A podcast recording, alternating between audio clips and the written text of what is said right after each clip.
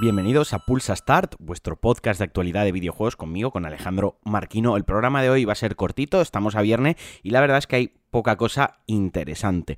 Pero vamos a empezar con una cosa que hablé esta semana en el podcast, que era que Gran Turismo 7 se había anunciado que iba a necesitar conexión permanente a internet, algo que a mí personalmente pues no me hacía nada de gracia y ahora a ver si lo pronuncio bien, Kazunori Yamauchi, el creador de Gran Turismo, el CEO, el CEO de Polphony Digital, los creadores de, Gran Turismo desde, vamos, desde Gran Turismo 1, ha especificado, ha explicado un poquitín mejor esto. Para el modo arcade, es decir, para el modo, digamos, un jugador, por así decirlo, es que claro, arcade suena a hacer el, el cafre con los coches, pero por así decirlo, todo lo que tenga que ver con datos de guardado, requerirá conexión a Internet. Y esto se hace porque de toda la vida, yo lo recuerdo sobre todo en PlayStation 3, te podías bajar archivos de guardado de Gran Turismo con todos los carnes, con todos los coches desbloqueados y demás. Claro, con la era, vivimos en un mundo que ahora todo es online, todo está conectado, etc, etc.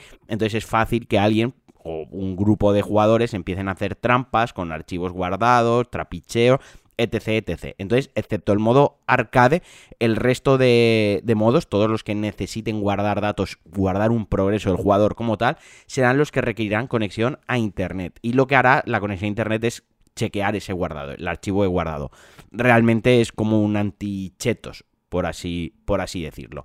Y un retraso importante eh, raro era que no lo estuviesen retrasando. Es Battlefield 2042, que se retrasa exactamente un mes, se va al 19 de noviembre. Se retrasa en absolutamente todas las plataformas en las que se va a lanzar: PC, PlayStation 5, PlayStation 4, Xbox Series XS y Xbox One. La justificación que han dado de necesitar este mes extra es para pulir el lanzamiento y pulir la versión del juego. El juego ya está, ya está hecho. De hecho, habrá una beta abierta a lo largo de, este mes, de aquí al lanzamiento. Pero han comentado desde, desde el estudio Oscar Gabrielson eh, que con todo esto de la pandemia, mm, desarrollar el juego, un juego de nueva generación, un Battlefield para nueva generación, pues les ha llevado algo más de esfuerzo, algo más de. han necesitado más coordinación, etc, etc. Y bueno, que debido a esto han arrastrado pequeños retrasos, pequeños problemas, muy entre comillas, dentro del desarrollo, dentro de lo que iba a ser el roadmap del proyecto, y necesitan el mes extra para pulirlo. A ver, un mes no es algo de llevarse a la cabeza, quiero decir, es algo más o menos razonable y las razones que dan viendo que solo es un mes, pues me las creo que sí que sea pulir lo típico. A ver, podrían lanzarlo el día que habían dicho y el primer mes pulir el juego a base de parches y, e ir mm, eh, puliéndolo de esa manera, que me parece más feo que retrasarlo un mes.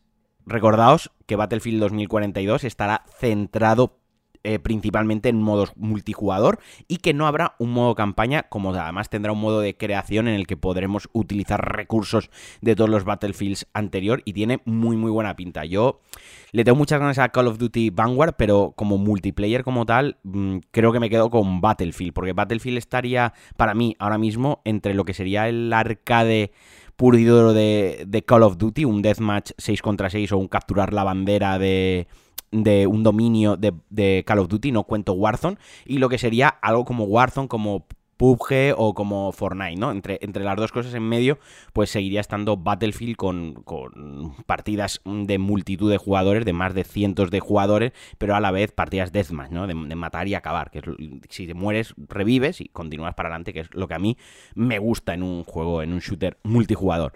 Y bueno, Cory Barlog, creador de, de God of War, el director de God of War 2018, ha comentado que Ragnarok cerrará la saga nórdica de Kratos. Ha dicho que no necesitan más juegos para contar lo que tiene que hacer Kratos por esas tierras y que si en dos juegos se cuenta no habrá una tercera secuela porque no quieren alargarlo innecesaria innecesariamente. A mí esto me parece cojonudo, me parece la decisión acertada porque más no es mejor y no sé, lo bueno si es breve dos veces bueno.